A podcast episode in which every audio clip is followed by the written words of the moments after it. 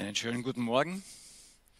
Es ist immer wieder eine Freude, wenn man vor realen Menschen sitzen darf. Das heißt nicht, dass ihr hinter dem äh, Bildschirm nicht real seid, aber für mich ist halt dort nur eine Kamera. Und hier sitzen doch einige heute zum Ostergottesdienst. Herzlich willkommen. Wir kommen von Karfreitag her und Karfreitag wurde früher immer traditionell ein Lied gesungen. O Haupt voll Blut und Wunden, voll Schmerz und voller Hohn. O Haupt zum Spott gebunden mit einer Dornenkron. O Haupt sonst schön gezieret mit höchster Ehr und Zier. Jetzt aber hoch schimpfieret, gegrüßet seist du mir. Ich kenne dieses Lied vom Kind auf. Und dann feierten wir Ostern. Und Ostern bei uns musste ein Lied gesungen werden. Das wussten wir schon. Meine Mutter sagte immer, Ostern ohne dieses Lied, das geht nicht. Das muss gesungen werden. Und das war das Lied von Christian Fürchtegott Gellert. Seele, dein Heiland ist frei von den Banden, glorreich und herrlich vom Tod erstanden. Freue dich, Seele, die Hölle erbebt. Jesus, dein Heiland ist Sieger und lebt. Jesus, dein Heiland ist Sieger und lebt. Freue dich, Seele, der Hölle Macht lieget. Sünde und Satan und Tod sind besieget. Der im Triumphe dem Grabe ent sich enthebt. Jesus, dein Heiland ist Sieger und lebt. Und das war für uns so Ostern in der Früh. Da wurde ein Stück in der Bibel gelesen und dann musste auch das Lied gesungen werden. Jesus, dein Heiland ist Sieger und lebt. Jetzt werden die meisten von euch eine Osterpredigt erwarten. Ich werde euch nicht ganz enttäuschen, aber wir sind in einer Serie in der Apostelgeschichte. Und ich werde diese Serie heute ein Stück fortsetzen weil in dieser Geschichte Menschen, vor allem einer, wirklich Ostern erlebt. Es geht um zwei Personen. Es geht um den Philippus. Letzten Sonntag haben wir von ihm gehört. Er war einer von diesen ähm, Personen, die ausgewählt worden sind, von der Gemeinde als Diener zu helfen, bei der Gemeinde als Diakone. Der erste war der Stephanus. Der lebte schon nicht mehr jetzt. Er wurde gesteinigt. Der zweite von den sieben, das war der Philippus. Und als Stephanus gesteinigt wurde, ist Saulus, der mit zugestimmt hat, sofort auch durch die Häuser und hat die Christen gefangen genommen, verfolgt. Und da ist der Philippus raus aus Jerusalem. Der nächste Diakon musste nicht unbedingt daran glauben, sondern er ist raus aus Jerusalem aber er war ein Mann voll Geistes. Er hat, er hat auf Gott gehört. Und so kann Gott mit ihm den nächsten Schritt gehen. Nicht nur die Juden in Jerusalem sollen von dieser Auferstehung hören. Nicht nur die Juden im Lande, sondern auch die, die, die Außenseiter, die Samariter. Und dann geht er zu diesen Samaritern und bringt ihnen das Wort Gottes. Und es entsteht dort eine Riesenfreude in der Stadt. Sodass die, die Apostel, die noch in Jerusalem waren, dann kamen und ihren Segen dazu gaben. Sie merkten, da ist auch Gott bei den Samaritern. Und sie bekommen den Gottes Geist. Und in den nächsten zwei, drei Kapiteln merken wir dann, dass Gott den nächsten Schritt weitergeht. Erst zu den Juden, dann zu den Samaritern. Und dann geht er weiter zu den Heiden. Aber irgendjemand ist da zuvor gekommen, nämlich der Philippus. Er war Evangelist. Und Gott hat ihn schon zu den Samaritern geschickt. Und der merkt, das geht weiter. Und dann lesen wir in diesem gleichen Kapitel Apostelgeschichte 8 weiter, dass hier ein Mann auf den Auferstandenen hört.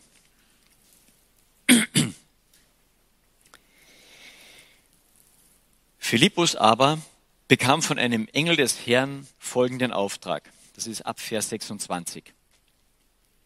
Mache dich auf den Weg in Richtung Süden. benutze die einsame Wüstenstraße, die von Jerusalem nach Gaza hinunterführt. Und Philippus diskutierte mit dem Heiligen Geist, soll er oder soll er nicht. Nein, es steht nicht dort. Sondern Philippus hatte einen auferstandenen Herrn. Wir haben, falls das funktioniert, ja doch, ah, jetzt gehen wir eins zu weit. So. Er hatte einen auferstandenen Herrn. Und da war bei ihm auch kein Shutdown, wo er gesagt hat, jetzt haben wir einen Shutdown in Samaria. Hallo, hier ist Evangelisation pur. Hier ist Erweckung. Hier brauchen die Leute mich jetzt, dass ich biblischen Grundkurs mache. Und mitten in dieses, in diese Erweckungssituation hinein sagt Gottes Geist zu ihm, und jetzt geht er hinunter auf die Straße, die die einsame Straße ist. Sagt doch noch extra dazu. Das tut man doch nicht. Man geht doch nicht einfach von einer Evangelisation weg, wo alles, alles gerade aufbricht und geht an die vielleicht 200 Kilometer Richtung Süden. Komplett aus dem Gebiet raus. Auf eine einsame Wüstenstraße. Das geht doch nicht. Aber der Philippus war nicht mit sich, hatte nicht mit sich oder Gott einen Shutdown, sondern Philippus kannte seinen auferstandenen Herrn. Er kannte ihn, er wusste, der lebt und er hörte auf ihn.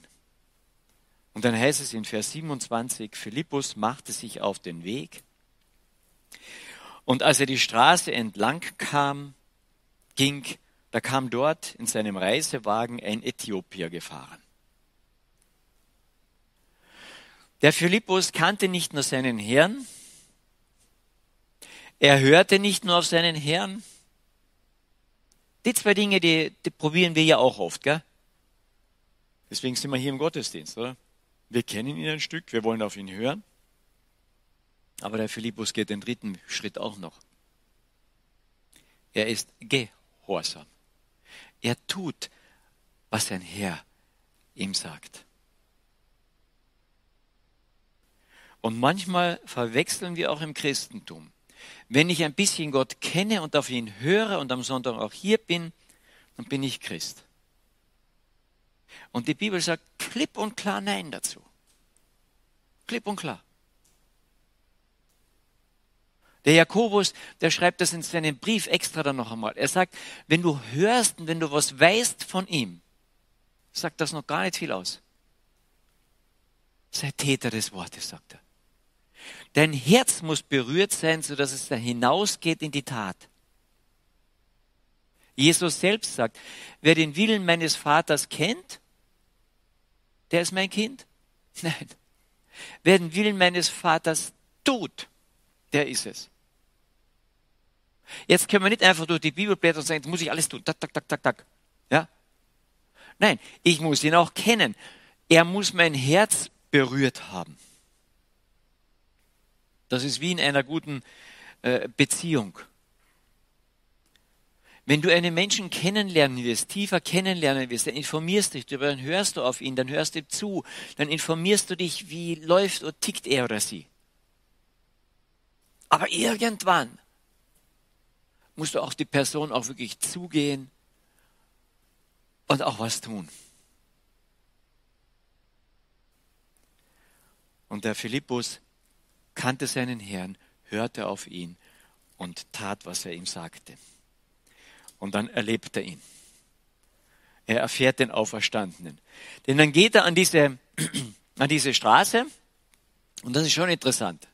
Meine, diesen Zufall muss man sich einmal vorstellen. Und in dem Moment, wo er an diese einsame Straße geht, wo normalerweise kaum jemand fährt, geht oder ist. Genau zu dem Zeitpunkt, wo er noch ein paar hundert, 200 Kilometer ungefähr dort ankommt, also das war nicht nur eine halbe Stunde von Samaria. Als er dort ankommt, kommt dort ein Reisewagen entlang. Ein ziemlich moderner Schlitten. War ein reicher Mann drin.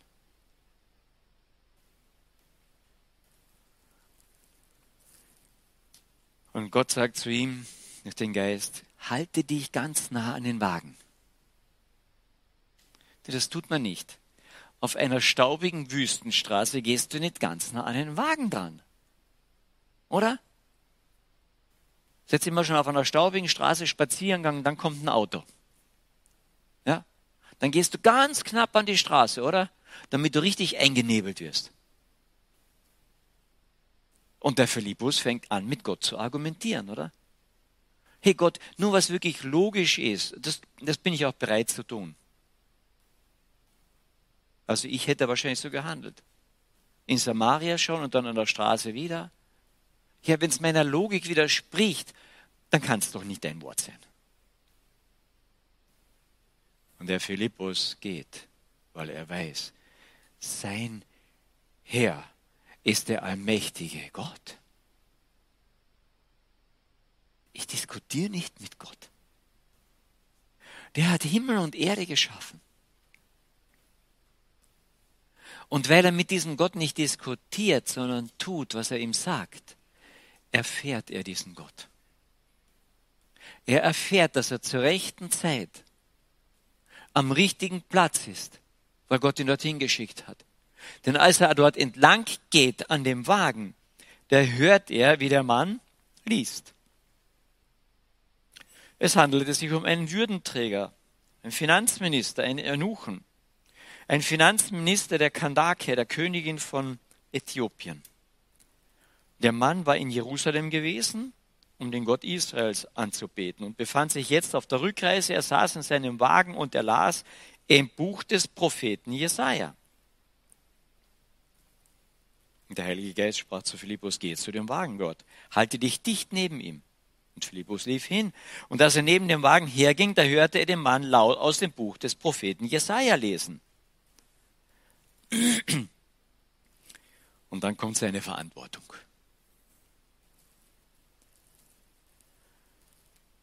Verstehst du denn, was du da liest? Philippus war Evangelist. Anknüpfen, wo er anknüpfen konnte. Den Faden finden. Mitgehen mit den Leuten, wo sie waren und sie dort abholen. Das ist ein Evangelist. Verstehst du, was du da liest? fragte er. Und da erwiderte der Mann, wie kann ich es verstehen, wenn niemand es mir erklärt? Und er bat den Philippus aufzusteigen und sich zu ihm zu setzen. Der Abschnitt der Schrift, den er aber gerade gelesen hatte, lautete aus Jesaja 53. Man hat ihn weggeführt wie ein Schaf, das geschlachtet werden soll. Und wie ein Lamm beim Scherer keinen Laut von sich gibt, so kam auch über seine Lippen kein Laut der Klage. Er wurde erniedrigt und alle seine Rechte beraubt. Niemand wird über seine Nachkommen von ihm berichten können. Denn sein Leben auf der Erde wurde ihm genommen.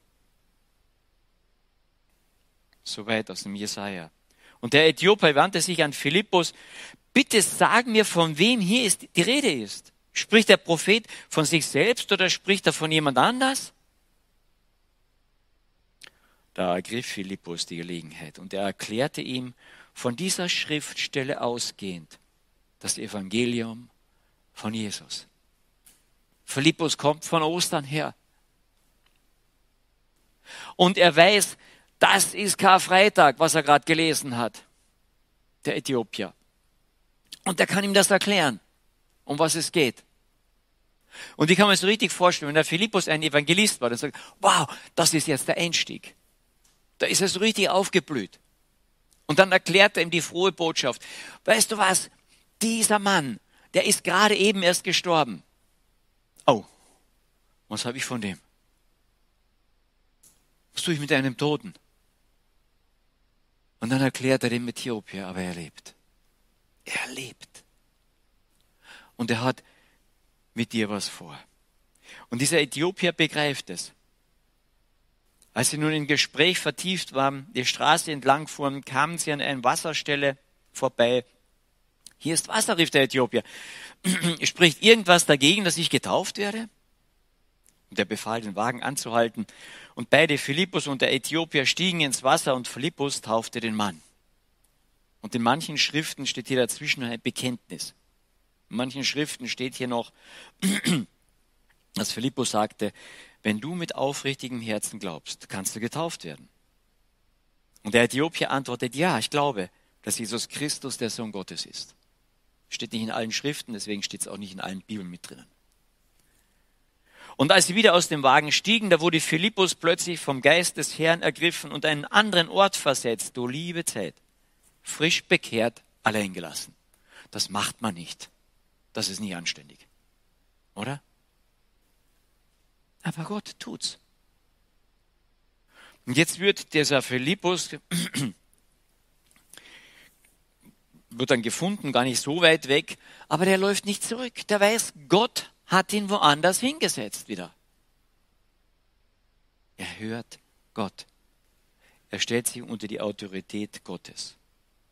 Als sie wieder aus dem Wasser stiegen, wurde Philippus plötzlich vom Geist des Herrn ergriffen und an einen anderen Ort versetzt. Und der Äthiopier sah ihn nicht mehr und trauerte. Na, steht auch nicht da. Der Äthiopier sah ihn nicht mehr, trotzdem erfüllte ihn eine tiefe Freude, als er nun seine Reise fortsetzte. Philippus fand sich aber in Aschdod. Und er zog nordwärts und verkündete in allen Städten das Evangelium, bis er schließlich nach Caesarea kam. Der Philippus hört Gott, kennt Gott, kennt Jesus Christus, hört auf ihn, lässt sich von ihm führen nach Samaria, von Samaria weg, an diese einsame Straße, bis direkt an den Wagen, mitten in den Staub, in die Staubwolke hinein. Versteht ihr, der lässt sich von Gott führen und dann erlebt er Gott. Von Jerusalem ausgetrieben durch diesen Saulus, geht er, hört auf Gott, tut, was Gott ihm sagt und erlebt Gott. Und dann geht er und wird gefunden in Aschdod. Aschdod liegt an der Küste. Da ist Jerusalem, Samaria oben, da muss er runter an diese Straße südlich noch von Jerusalem, die einsam ist. Dann wird er gleich wieder versetzt nach Aschdod, an die Küste dort. Und von Aschdod geht die ganze Küste durch all die Städte hinauf, bis hinauf nach Caesarea. Ein Evangelist wird auf Wanderschaft geschickt. Und was macht er in Caesarea? Achso, da ist das Kapitel aus. Da müssen wir hinten weiterlesen. In Caesarea kriegt er ein paar Jahre später den Besuch des Jahrhunderts. In Apostelgeschichte 20 lesen wir das. Entschuldigung, 21. Flucht vor Saulus, Samaria, einsame Straße, Aschdod, Küste hinauf bis Caesarea. In Caesarea sagt er, jetzt endlich bin ich daheim. Da gründet er Familie. Er hat vier Töchter. Er hat ein Haus. Ich sage manchmal das Beispiel, in der Bibel gibt es keine Familie, die nicht irgendwelche Probleme hatte. Geht's einmal durch, von vorn bis hinten. Die einzige Ausnahme, die ich kenne, von der wissen wir aber nicht, ist die Familie von Philippus. Der hatte vier Töchter und alle vier waren Prophetinnen. Die hatten die Gabe, das Wort Gottes auszulegen in den Alltag hinein. Super. Aber er bekommt Besuch. In Kapitel 21 von Apostelgeschichte, da steht, dass jemand unterwegs war, nämlich der Saulus, der zum Paulus geworden war, vor dem der Philippus geflohen ist. Und dann schreibt schreiben sie dort, der Lukas schreibt das dort, schließlich mussten wir dann Abschnitt nehmen von ihnen, schweren Herzens. Und dann suchten sie die Jünger, sie waren auf dem Weg von Kleinasien darunter wieder zurück nach Jerusalem. Sie waren auf dem Weg, suchten die Jünger in Tyros auf und so weiter. Die nächste Etappe unserer Reise führte von Tyros dann nach äh, Ptolemäus. Auch hier besuchten wir wieder die Geschwister und blieben nur ein paar Tage hier. Am folgenden Tag, am folgenden Morgen brachen sie wieder auf und sie fuhren nach Caesarea. Und stell dir vor, dort besuchten wir den Evangelisten Philippus, der uns als seinen Gast in sein Haus aufnahm. Denn Philippus war ja einer von den sieben, die seinerzeit in Jerusalem der Gemeinde zum Helfern oder zu, zu Dienern, zu, zu Diakonen der Apostel gewählt worden waren. Der hatte vier Töchter, alle unverheiratet, die Gabe der Prophetie hatten sie. Der Saulus, von dem er früher geflohen war, kommt in sein Haus. Er macht die Tür auf.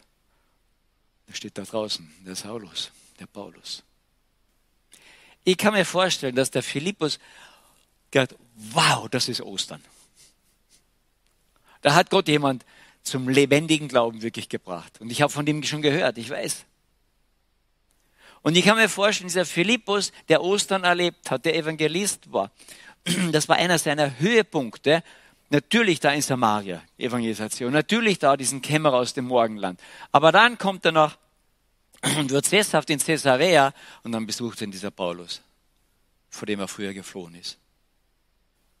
Und ich denke, dem ist am Hals gefallen und sagt, wow, wir können Osterfeiern. Wir haben einen lebendigen Gott. Aber wir haben eine zweite Person hier, die ebenfalls Ostern feiert. Diesen Kämmerer aus dem Morgenland, diesen Eunuchen. Der, von dem wissen wir nur, er war irgendwie gläubig. Er wollte in Jerusalem diesen Gott der Juden anbeten. Und es war ein Mann, der hatte Karriere gemacht in Äthiopien. Äthiopien hatte seit Salomo wahrscheinlich irgendwie Kontakt. Irgendwie war dort klar, dort in Jerusalem gibt es einen lebendigen Gott. Dort wollte er hin. Und dann kommt er als Heide, als Eunuch dorthin. Und das Erste, was er sieht, hier endet für dich der Weg. Die Heiden nur bis in den heidnischen Vorhof. Punkt. Aber überhaupt bis dort hineingekommen ist, wissen wir nicht einmal. Denn er war Eunuch. Und dort stand die große Tafel für Eunuchen verboten. Kein Eunuch durfte in den Tempel oder in die Nähe des Tempels dort hinein. Macht die ganze lange Reise und kommt nicht dorthin, wo er hin will.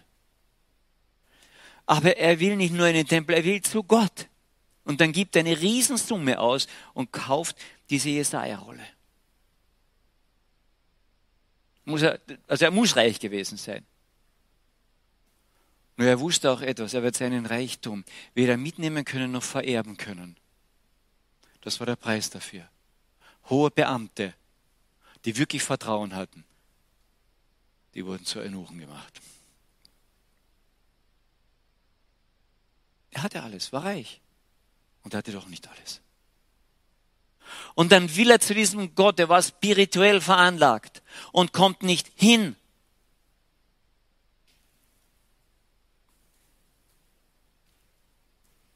Und dann ist er auf dem Rückweg und liest.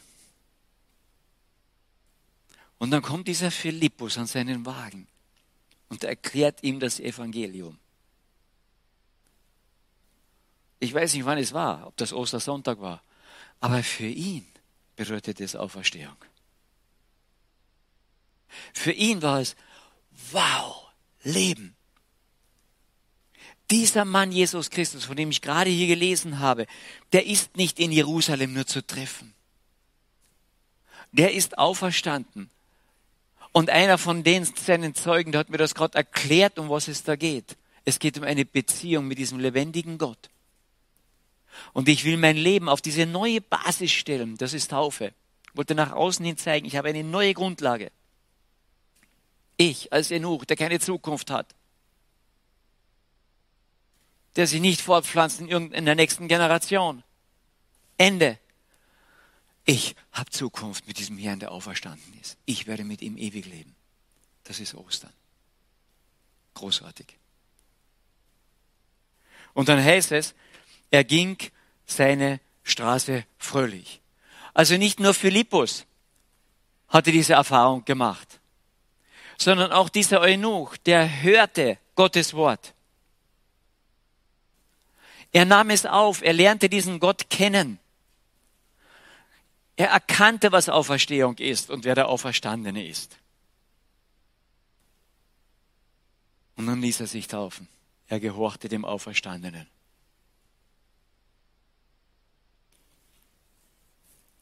Und dann ging er seine Straße fröhlich. Und bei uns endet hier die Geschichte von diesem Eunuchen.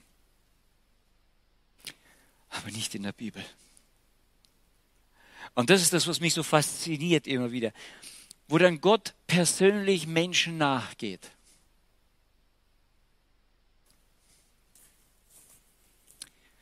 Das ist Ostern, frohe Botschaft.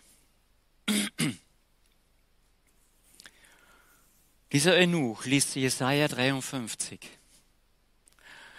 wo es eben heißt, dass er für unsere Sünden eben gestorben ist. Und der Philippus ihm das alles erklärt. Und Jesaja 53 endet mit dem Vers, er aber hat die Sünde vieler getragen und für die Verbrecher Fürbitte getan. Und ich kann mir vorstellen, dieser Eunuch freut sich und sagt, wow, ich habe jemanden, der an meiner Seite steht. Ich werde nicht mehr allein sein. Aber dann liest der Jesaja weiter.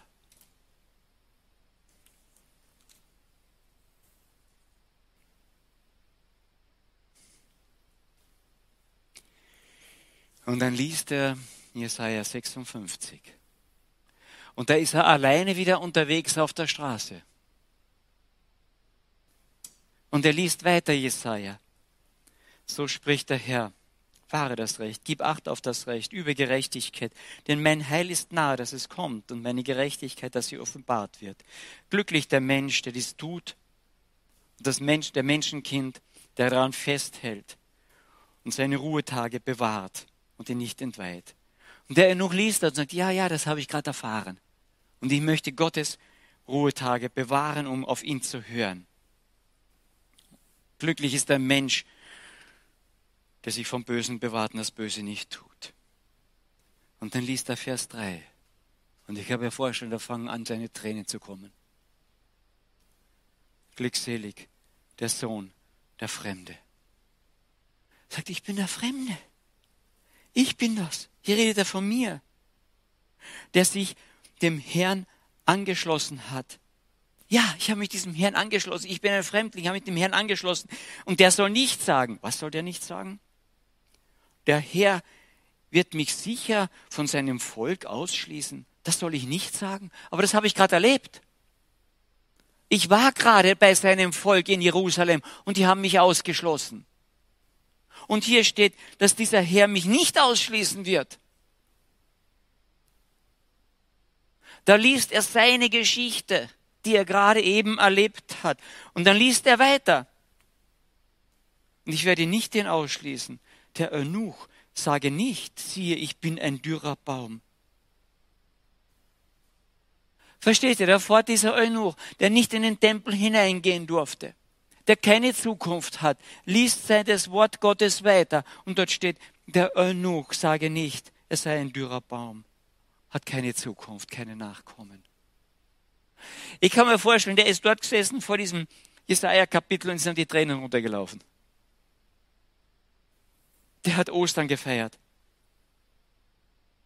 Denn so spricht der Herr, den Eunuchen, die meinen Ruhetag bewahren, und das erwählen, woran ich gefallen habe und festhalten an meinem Bund, denen gebe ich in meinem Haus und in meinen Mauern einen Platz. Der, der Gott erlebt hat, ich habe keinen Platz im Tempel. Ich habe keinen Platz bei diesem Gott. Denen sagt, dem, genau diesem sagt Gott, paar Verse weiter von dem, was er gerade vorher gelesen hatte. Dir dir dem Eunuchen gebe ich einen Platz in meinem Haus. Und dann liest er weiter. Und ich gebe dir einen Namen, besser als von Söhnen und Töchtern. Einen ewigen Namen werde ich dir geben, der nicht ausgelöscht wird. Aber ich euch, Eunuch, hab keinen Namen mehr. Ich gebe meinen Namen nicht weiter an die nächste Generation.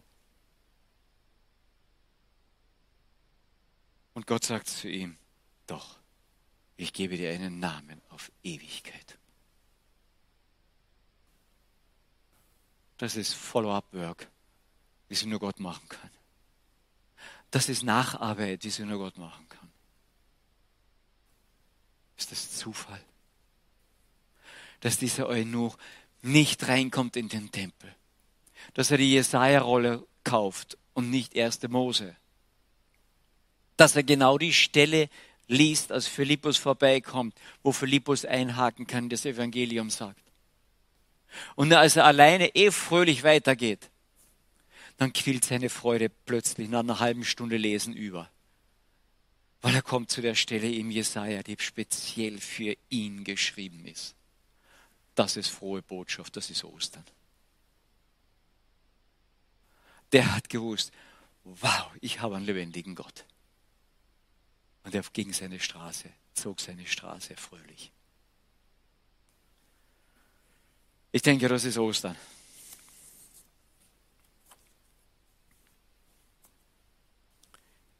In einem alten Kirchenlied heißt es, Jesus lebt mit ihm auch ich. Tod, wo sind nun deine Schrecken? Er erlebt und wird auch mich von den Toten auferwecken. Er verklärt mich in sein Licht. Das ist meine Zuversicht. Ich hoffe, dass wir etwas mitbekommen von dieser Freude dieses Eunuchen, der seine Geschichte im Wort Gottes gefunden hat. Und wenn das Gottes Wort ist, dann nimm es als das. Klügle nicht dran herum. Der Philippus hat es nicht gemacht und der Eunuch hat es nicht gemacht. Und beide haben Gott erlebt. In ihrer ganz persönlichen Art und Weise. Philippus kann seinen Verfolger, der ihn nach dem Leben trachtet, in die Arme schließen und sagen, Bruder.